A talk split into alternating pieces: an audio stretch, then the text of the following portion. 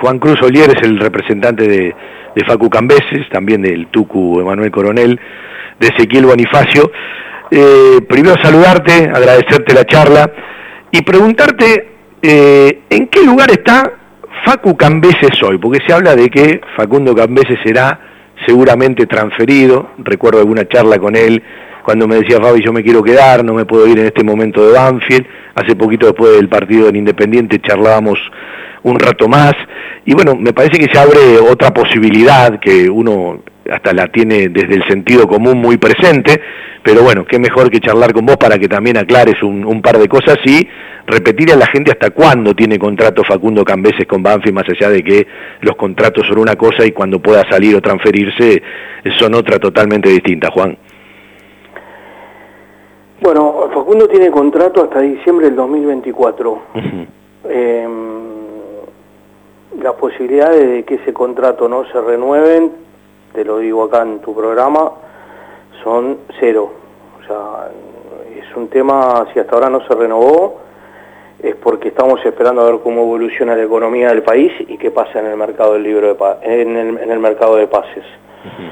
Eh, primero Facundo no, no permitiría quedar libre y segundo no es una política de mi empresa. De hecho no tenemos antecedentes en Argentina de que mi empresa haya participado eh, con la libertad de acción de un jugador.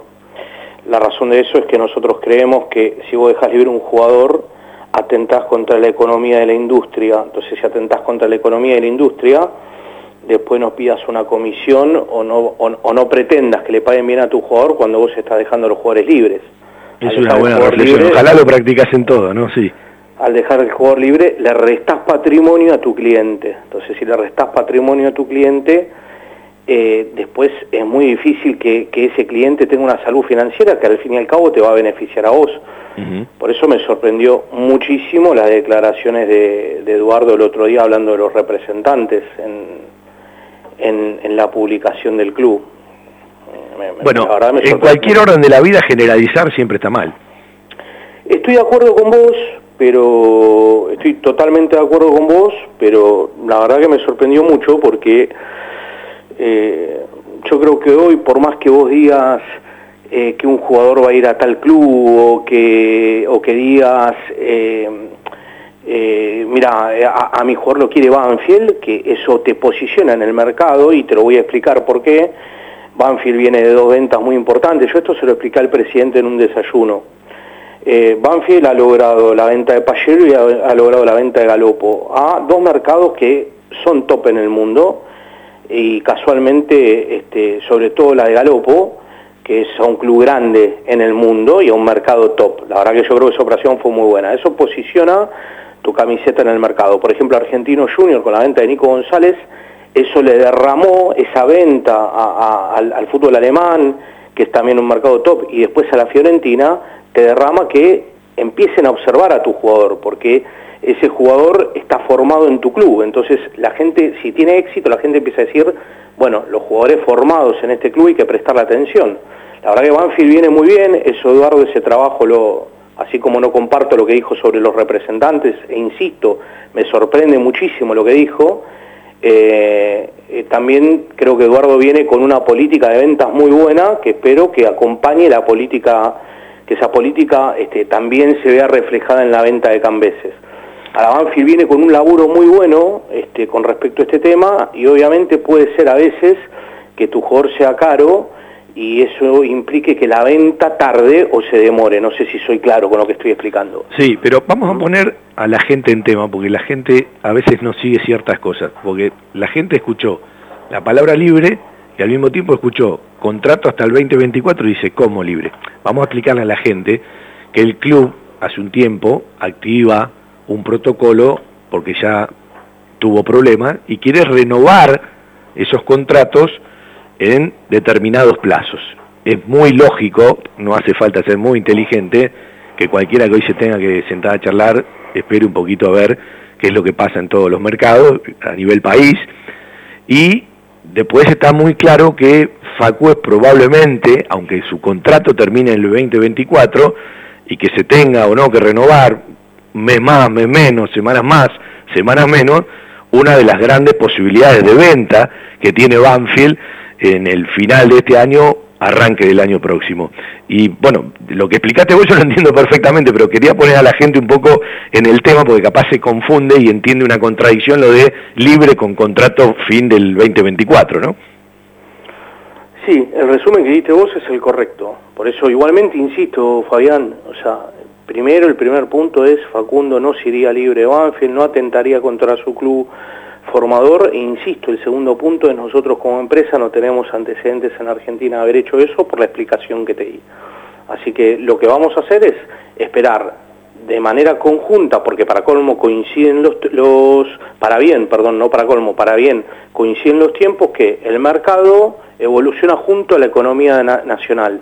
Entonces nosotros creemos que para finales de enero, si no se consigue una oferta que satisfaga al club y satisfaga al jugador también, también vamos a tener un sinceramiento de la economía un poco más maduro a esa altura del, del año, estoy hablando a finales de enero, y ahí podemos sentarnos a, a ver qué tipo de contrato podemos hacer.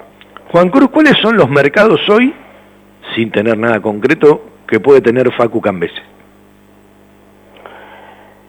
Los jugadores, según su biotipo, pueden acceder a, diferentes mercados. Es imposible que vos vendas un defensa central de 1,80m, 82 por más que sea muy bueno, siempre hay excepciones, Lisandro Martínez, por ejemplo, al fútbol italiano.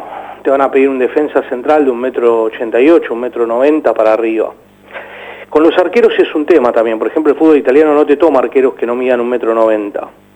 Eh, sin embargo, el fútbol inglés no se fija tanto en eso, la Bundesliga sí, y el fútbol brasileño, porque hoy el, el, el brasileirado le compite mano a mano por, por montos de transferencia, por contratos, a la Premier, este, entonces el fútbol brasilero es un mercado en el cual también Facundo podría acceder y también podría acceder al, fútbol mexicano, porque también esos, esos, mercados buscan, insisto, el Brasileirao, el, el, fútbol azteca y, la Premier buscan arqueros con buen pie.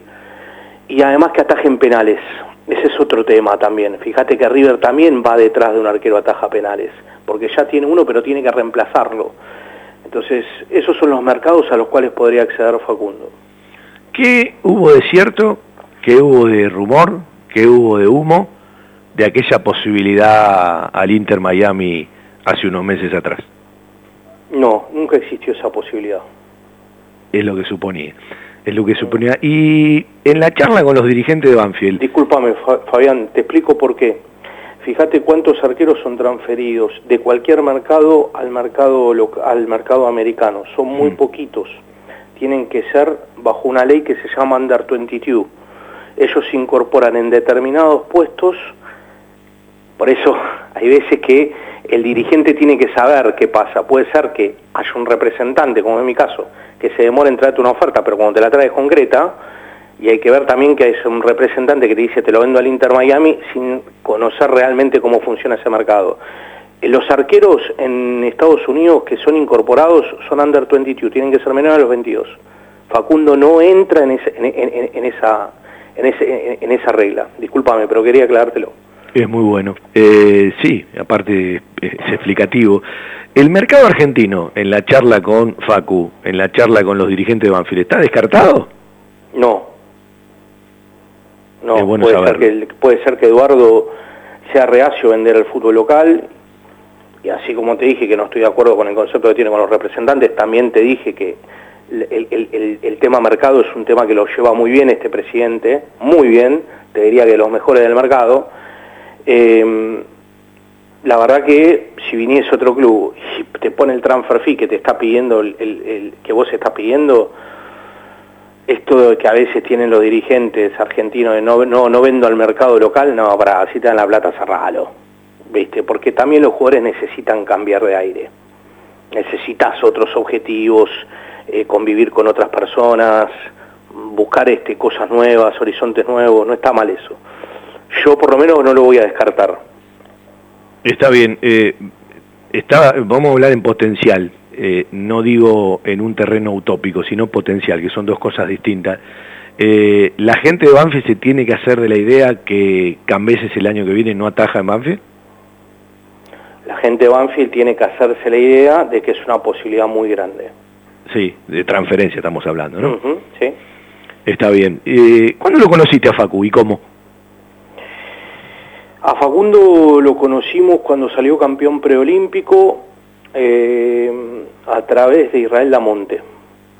De Israel Damonte. Israel, Damonte, que después se lo llevó Huracán cuando él era tercer arquero en Banfield. Claro. Este, fue quien me dijo, anda a buscar a este chico porque es muy bueno.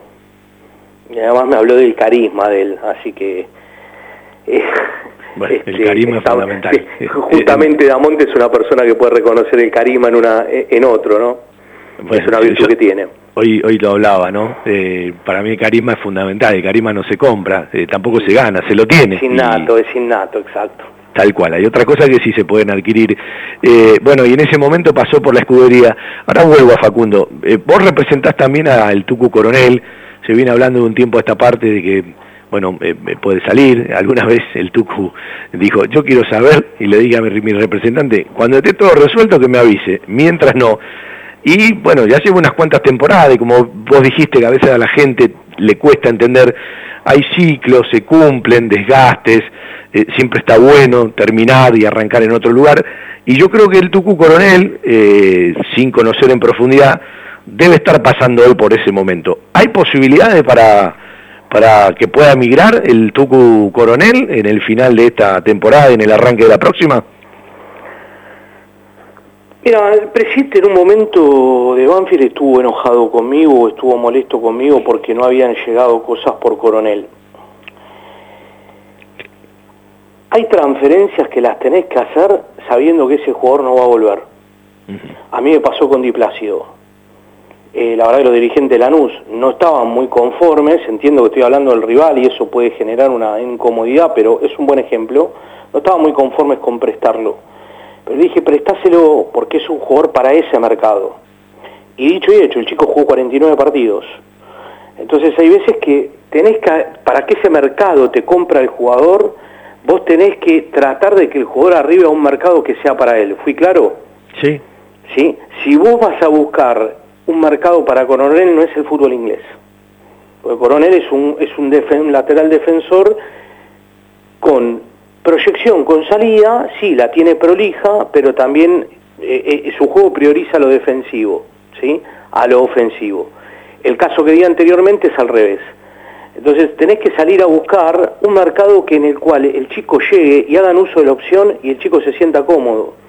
Si no sabes cómo termina esto, Fabián, el jugador vuelve, en el último semestre, como el chico no hizo pie, se vuelve, no termina jugando y a vos te vuelve tu producto, tu recurso, tu materia prima te vuelve sin haber jugado, sin haber terminado de completarse y vos cobraste un préstamo como institución nada más. Entonces, yo la verdad que es algo que Coronel tiene que salir de Banfield porque yo llevo muchas temporadas ahí. Eh, obviamente eh, se acerca el final del ciclo, pero también tenemos que entender que cuando se hace una operación la tenés que hacer con, eh, con conocimiento de causa, porque si la haces rápido para para, sacarte el quilombo rápido encima por hablar mal y pronto o, por, o por solucionar un problema a corto plazo, después a la larga se genera un problemón. Entonces el caso de Coronel es que Coronel tiene mercados acotados, pero cuando salga no va a volver.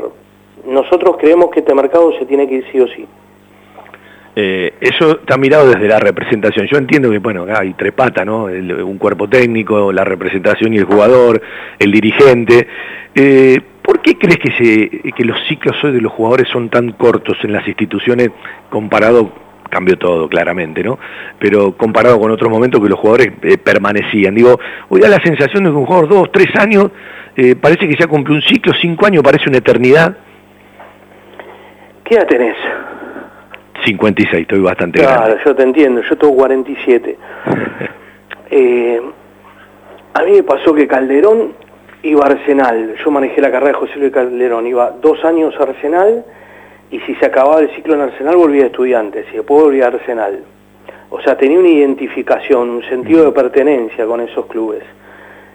Hoy yo creo que el sentido de pertenencia la generación nueva no lo tiene, eh, porque la verdad que viven de otra manera, es fuerte lo que estoy diciendo, pero viven de otra manera.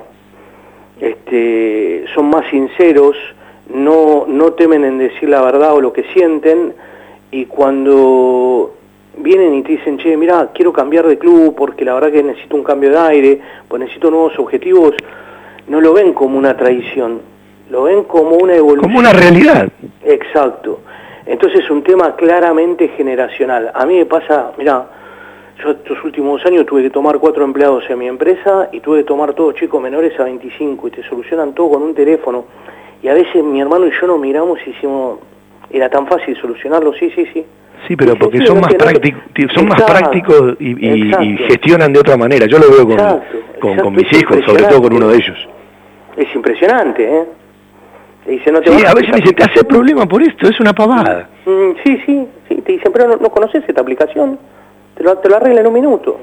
Yo la verdad que, yo hasta hace un año los papeles no le ponía firma electrónica, iba, los imprimía, los firmaba, los escaneaba y los mandaba de vuelta. Hasta que un día Lucas Acosta me dijo, mira, bajate esta aplicación, pones la firma electrónica, lo haces en un minuto. Te sentís un estúpido, ¿no? Yo vengo sosteniendo hace mucho tiempo, aunque mucha gente se pueda enojar, a mí me gusta también ser realista, que de lo que el fútbol evolucionó en montones de ámbitos y también en las negociaciones y las cosas que participan y el mundo como ha cambiado, que capaz muchísimos hinchas desde la pasión se quedaron en un romanticismo que bienvenido que, que perdure, pero que muchas veces se contrasta con la realidad. Totalmente, coincido, coincido ampliamente. Es decir, es, feo decirlo, pero no deja de, ser eh, el, día a día y la intimidad de negociaciones de planteles, estar cada vez más alejado de lo que vive un hincha en una platea o en una tribuna. Sí, ahora yo le diría al hincha, yo prefiero un jugador que esté, me deje todo un año y medio y no que esté a de gano después de la tercera temporada en tu club. Entonces yo prefiero, déjame que si ese año y medio estuvo a full, ese año y medio después se tiene que ir, dale, dámelo. Y lo disfruto ese año y medio y después que venga otro. ¿Cómo son las charlas? El fútbol se convirtió en una industria. No cabe la menor duda. Eh, ¿Cómo son las charlas ahora con los dirigentes en los próximos días? O, como dijiste, hay que dejar esperar, eh, que pasen ciertas semanas, después sentarse a charlar de otra manera. En relación con el presidente es difícil de entender. Tenemos muy buenos momentos y muy malos momentos. Están como los matrimonios ustedes. exacto, exacto. Eh, ahora, yo no puedo dejar de reconocer que, que, tiene un conocimiento del mercado que, como lo dije anteriormente, supera la media de los dirigentes del fútbol argentino, sabe lo que habla. Eh, lo que pasa es que a veces los tiempos de él no coinciden, a veces no, casi siempre te diría, los tiempos de él no coinciden con los míos o en muy pocas ocasiones hemos este, coincidido. Y además yo tengo una, una, política que es o hablas con el representante o hablas con el jugador. Con los dos no. Porque si no empieza un malentendido, una frase sacada de contexto, una coma que se corre y, que, se presta a la tergiversación. Hoy lo que, como estamos, es eh, vamos a esperar a ver qué pasa en el libro de pases, Vamos a ver si Botafogo vende a su, a su arquero. Eh, em, y además tiene, tiene a otro arquero de salida también por la edad y ver si ahí se puede abrir una posibilidad.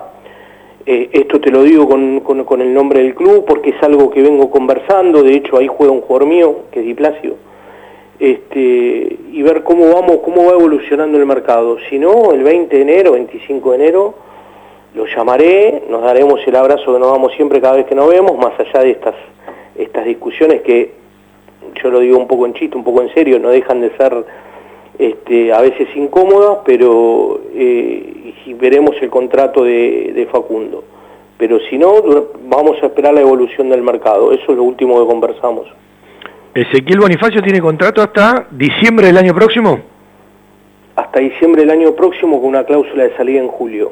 En julio. Eh, se lo pregunto también a Juan Cruz porque él lo, representa. Bueno, eh, Juan, te molestaremos si hay alguna novedad. Eh, hablé con Facu, me dijo, habla con mi representante, por eso te, molestamos.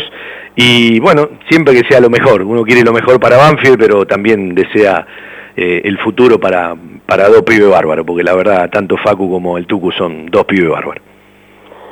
Te agradezco a vos y no molestan nunca. Un abrazo, Juan, felicidades. Un abrazo. Buen fin de semana.